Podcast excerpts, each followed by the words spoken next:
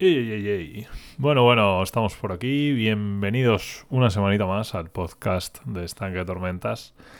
Y hoy vamos a hablar de un tema que viene, bueno, viene evolucionando un poco durante estos últimos años y creo que sobre todo con la pandemia pues se ha evolucionado muchísimo más rápido de lo que mm, yo por lo menos pensaba.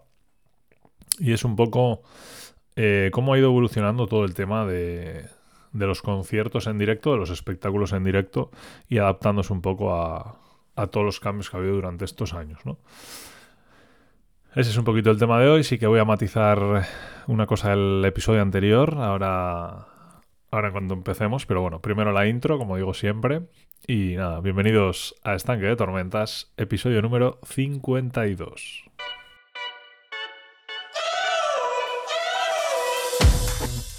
We're on a Mars tonight.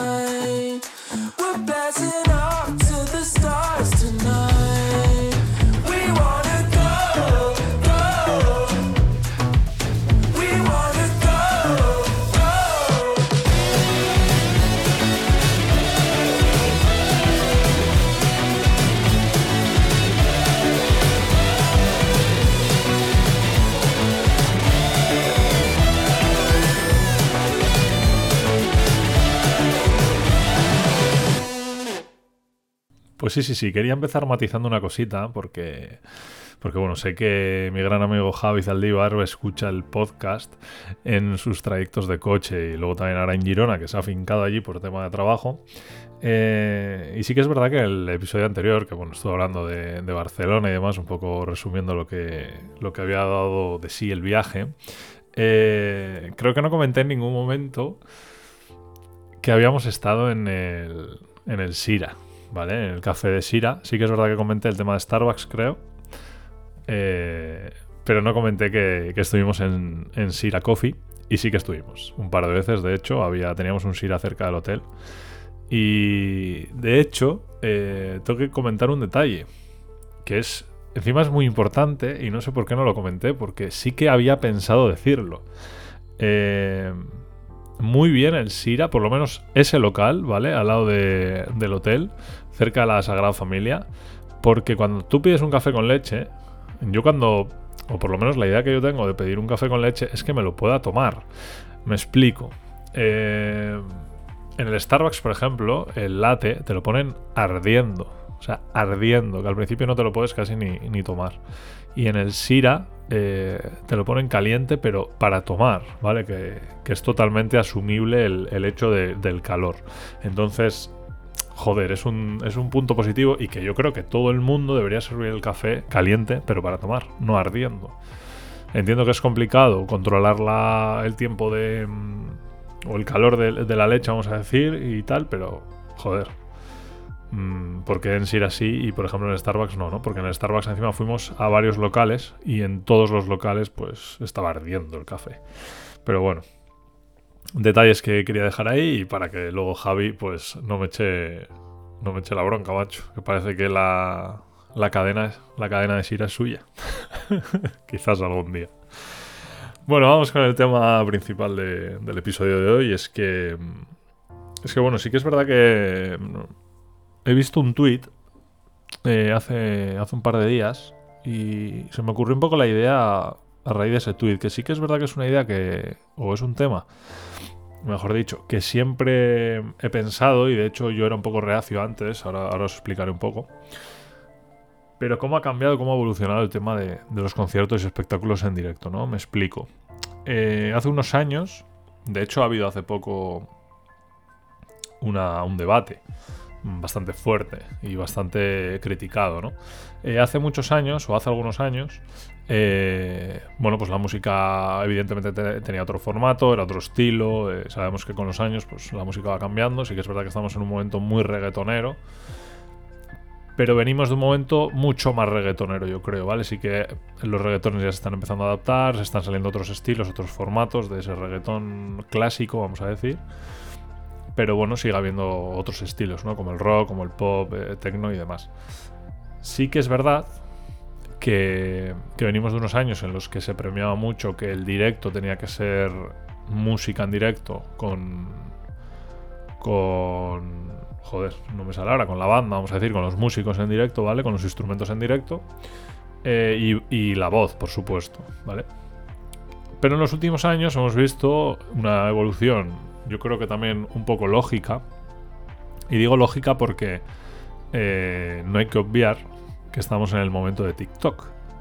Y evidentemente también los espectáculos pues han evolucionado un poco a ese formato, ¿no? Eh, estamos viendo ahora mismo actualmente pues muchos artistas como como pues bueno ellos actúan y, la voz es en directo pero sí que es verdad que hay en momentos de la canción o en momentos del espectáculo que, dejan de cantar, pues por ejemplo, para bailar, ¿vale? Para explotar mucho más, pues, pues ese efecto visual y demás. Y no pasa absolutamente nada, estamos o nos hemos llegado a acostumbrar, ¿vale? Hace unos años esto era impensable porque en el momento que algún artista dejaba de cantar al micrófono y se veía que cantaba el playback por detrás, era muy criticado, pero muy, muy, muy criticado.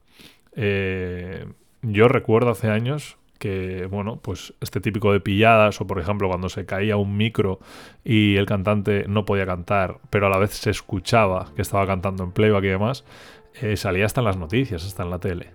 Eh, entonces era algo como, buah, ¿no? Eh, está haciendo playback, estaba muy mal visto. Y sí que es verdad que yo creo que en, real- realmente en pocos años esa evolución pues se ha hecho mucho más natural, ¿no? Yo entiendo que haya gente que todavía que esté en contra de esto y que se hacia esto. Yo, de hecho, hace años he estado un poco en contra de esto y, y yo llegaba a decir, eh, seguramente en Twitter lo habré escrito alguna vez, que, mm, o bueno, por lo menos lo pensaba, que joder, un concierto en directo era pues para ver al artista en directo, ¿no? Pero sí que es verdad que no solo la voz es en directo, es la voz, eh, vestuario, el escenario, el espectáculo como tal. Yo siempre he defendido mucho el tema del espectáculo y sí que es verdad que ahora el espectáculo pues ha evolucionado a que yo pueda plasmar mucho más que solo la voz, como quizás antes hacían los artistas, ¿no? Que parecía que el artista solo era la voz y ahora pues el artista es todo, ¿no? Es el espectáculo, es la coreografía, eh, es luces, es el sonido, es todo. Entonces, incluso colaboraciones. Eh, antes, por poner un ejemplo con el tema de las colaboraciones, eh, yo creo que la mayoría de artistas, no voy a decir todos, pero yo creo que la mayoría de artistas, en el momento que ellos sacaban una canción con una colaboración con otro artista, luego en directo, ellos cantaban ese cacho de colaboración porque el artista pues en directo no está, no está invitado, ¿no? O quizás en ese momento no, no puede ir. Entonces, ahora es todo lo contrario. Ahora yo pongo el playback y se le oye cantar al tío o a la tía, que en ese caso no ha podido ir, que es el tema, es el artista que está colaborando, y se le escucha en playback. Y no pasa absolutamente nada. Pues bueno, es, es una evolución que yo creo que es lógica, que yo creo que. que, joder. hace bien. Sobre todo por, porque, bueno, nos estamos acostumbrando a otros formatos, a otros estilos, como os decía antes, ¿no? Al final, cuando pasan los años, pues las cosas cambian. Y que yo creo que es algo que todo el mundo tiene que, que medio normalizar, ¿no? Sí que es verdad que no estoy en contra. O sea, sí que es verdad que no estoy a favor de una cosa. Y es que me parece bien esto, pero no abusar de ello. ¿Vale? Yo si pago la entrada a un concierto, vale, yo voy a ver un espectáculo, pero lo que no quiero es no escuchar al cantante cantar. Simplemente porque si la canción, la canción dura tres minutos y medio, eh, dos minutos y medio no canta, ¿vale? Eso yo creo que tampoco es lógico. Y una cosa es, pues, lo que es el formato como tal y el espectáculo, y otra cosa es ya abusar, quizás, de, de ese recurso, ¿no? De, bueno, pues como yo qué sé, como, como ahora esto está en auge, ¿no? Y puedo poner el playback porque nadie me va a decir nada, eh, bueno, pues abuso de ello, ¿no? Eso yo creo que tampoco es así. Eh, una gran revolución, yo creo que de este tema, eh, yo creo que la empezó Rosalía, ¿vale? Eh, cuando Rosalía empieza la gira del disco de Motomami, hay un debate muy fuerte en televisión porque Rosalía no actúa con, músicos en directo, ¿vale? Es playback más su voz. Evidentemente Rosalía, bueno, hay un episodio aquí en el podcast hablando de, de ello. Eh, evidentemente Rosalía tiene una voz espectacular y en directo es impresionante, pero no toca con músicos y instrumentos en directo. ¿Por qué? Pues es muy sencillo, por, por cómo está producido ese disco, sobre todo, yo creo que ya lo expliqué, porque es un disco que está producido electrónicamente y que, aunque tenga algún instrumento real, pero está producido con, con bases y tal, con una producción digital, y en el momento que tú pongas instrumentos en directo en ese concierto, pues ya no va a sonar igual. O sea, el, sonido es totalmente diferente.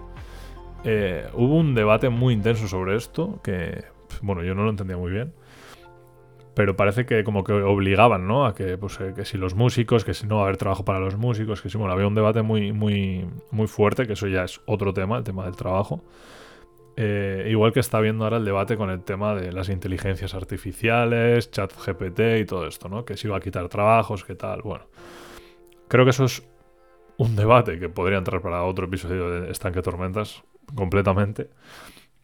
Pero volviendo un poco a la raíz, ¿no? Eh, todo ese debate surgió, ahora mismo, pues bueno, eh, por, por suerte o por desgracia, se ha normalizado un poco y cada vez vemos que más artistas pues, pues tiran de este recurso, ¿no? Sigue habiendo muchísimas bandas en directo que, que defienden, ¿no? El tema del directo, por ejemplo, yo ahora que he estado, como os decía el mes pasado, en, o sea, el episodio pasado, en el concierto de Moneskin, pues evidentemente es una banda de rock que, que actúa, que toca en directo instrumentos, que canta en directo y tal, y que no hay playback en ningún momento. Entonces, yo creo que hay que saber diferenciar también eh, los grupos y los artistas que tienen una producción muy digitalizada y que al final pues es, un instrumento más que a día de hoy pues está más que normalizado y luego pues tenemos por el otro lado los otros grupos y los otros artistas que pues que tiran de, de un formato más pues de lo que se llevaba antes. No de lo que se llevaba de lo que se hacía antes porque no había los recursos que quizás hay ahora.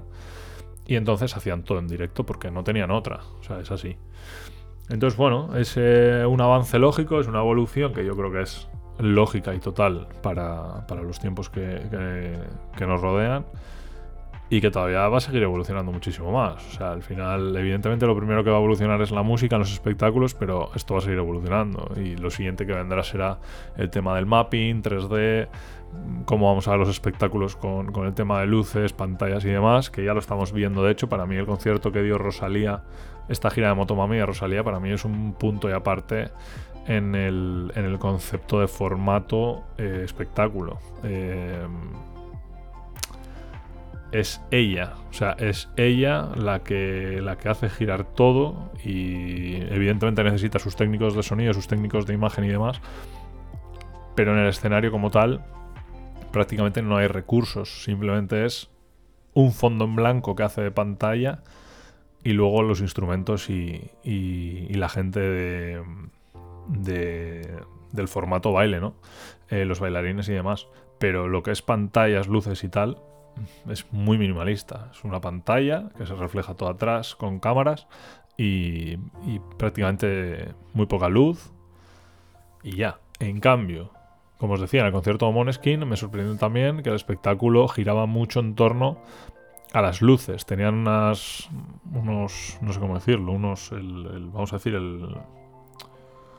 el entresijo de. entresijo, no sé si está bien dicho, pero bueno. En lo que es el, el la estructura, ¿vale? De luces. Eh, tenía como una forma, yo creo que lo comenté, tenía forma de, de barco, ¿vale? Del, del, principio del barco. Y eso iba girando según la canción. Eh, se colocaban de unas maneras y de diferentes formas, ¿no? Y yo creo que pues es totalmente otro, otro concepto de espectáculo y de estilo. Y eso también es de valorar, que haya grupos, artistas, que tengamos todo tipo, o sea, que haya un abanico de opciones para poder ver espectáculos, ¿no? Igual que tengo claro que el espectáculo que voy a ver el mes que viene de Coldplay va a ser totalmente diferente al de Måneskin y al de Rosalía, igual que sé que el concierto que voy a ver de Ramstein en junio en Madrid va a ser totalmente diferente porque sé, porque sé cómo trabajan, eh, en el concepto de, de directo, ¿no? Entonces, que haya tantos grupos diferentes con formatos y estilos diferentes que, que tú puedas ir al directo y, y, vayas a ver cada vez cosas nuevas, cosas diferentes y tal, yo creo que es muy positivo para la industria musical porque no va a ser monótono, no va a ser ver este concierto y va a pasar esto, ¿no? Que yo creo que era lo que igual quizás veíamos antes. Los conciertos han vuelto mucho más espectaculares, muchos más, mucho más teatrales. Eh, y ya no solo la música lo que voy a escuchar, voy a ver todo, ¿no? El espectáculo como tal, la experiencia como tal. Y, y eso también es de admirar y es positivo, yo creo. Eh, poco más que decir. Yo creo que lo tengo todo dicho, por lo menos lo- lo- los puntos que tenía en mi cabeza. Eh, no sé qué opináis vosotros de esto, si sois más de el estilo clásico, vamos a decir, o el estilo antiguo de, conciertos y directos, si estáis más a favor de lo que estamos viendo ahora en tendencia, o si, eh, pues igual que yo, estáis a favor de que cuantos más formatos haya en directo, pues, pues mejor, ¿no? Que yo creo que al final es lo lógico porque cuantas más opciones tengamos, mejor para todos, ¿no? Eh, te guste más o te guste menos, pero no creo que sea algo que haya que defender solo una idea. Yo creo que es algo que podemos defender el, el abanico de opciones, ¿no? Que cada uno haga lo que quiera y tú sabes más o menos, depende qué espectáculo, o sea, depende qué artista, vamos a decir, sabes un poco el espectáculo que te puedes encontrar, yo creo, ¿no? Entonces eso también creo que es algo que está bien y creo que es algo que, que tenemos que ir incorporando y sobre todo hablándolo con la gente que, quizás pues es más reacia a ir, a ir a un concierto, ¿no? Y esos comentarios de, "Buah, a ver, este en directo, si este en directo, si no sabe ni cantar, si tal. Bueno, es que igual no tengo que ir solo al tema de cantar, ¿no? Tengo que ir todo al espectáculo que hace y, a pasármelo bien, que al final es, es un poco el, el resumen, ¿no? De, todo esto. Yo voy a un espectáculo, a un espectáculo, pago una entrada para ir y pasármelo bien. Y al final es lo que cuenta. Si yo salgo de allí pas- habiendo, habiéndomelo pasado bien, yo creo que es al final lo que cuenta, lo importante y, por lo que realmente queremos ir, ¿no? Así que bueno, eh, lo voy a dejar aquí, este episodio. Espero que, que, bueno, como digo siempre, ¿no? Que sea un episodio pues, reflexivo más, que no sé si es un tema que, que se te habrá pasado por la cabeza, pero bueno, si no se te ha pasado, pues aquí te lo dejo. Y nada, lo de siempre, hablamos en las redes. eh, la comunidad de Telegram, eh, estoy un poco indeciso si quitarla o si no quitarla, porque la verdad es que no, no, no interactúo en ella, no interactuamos mucho. Y dejar solo las redes sociales para, para, bueno, para consultas y opiniones de- del podcast. Veré a ver qué hago estas semanas y tomaré alguna decisión dependiendo también lo que, lo que me comentéis vosotros.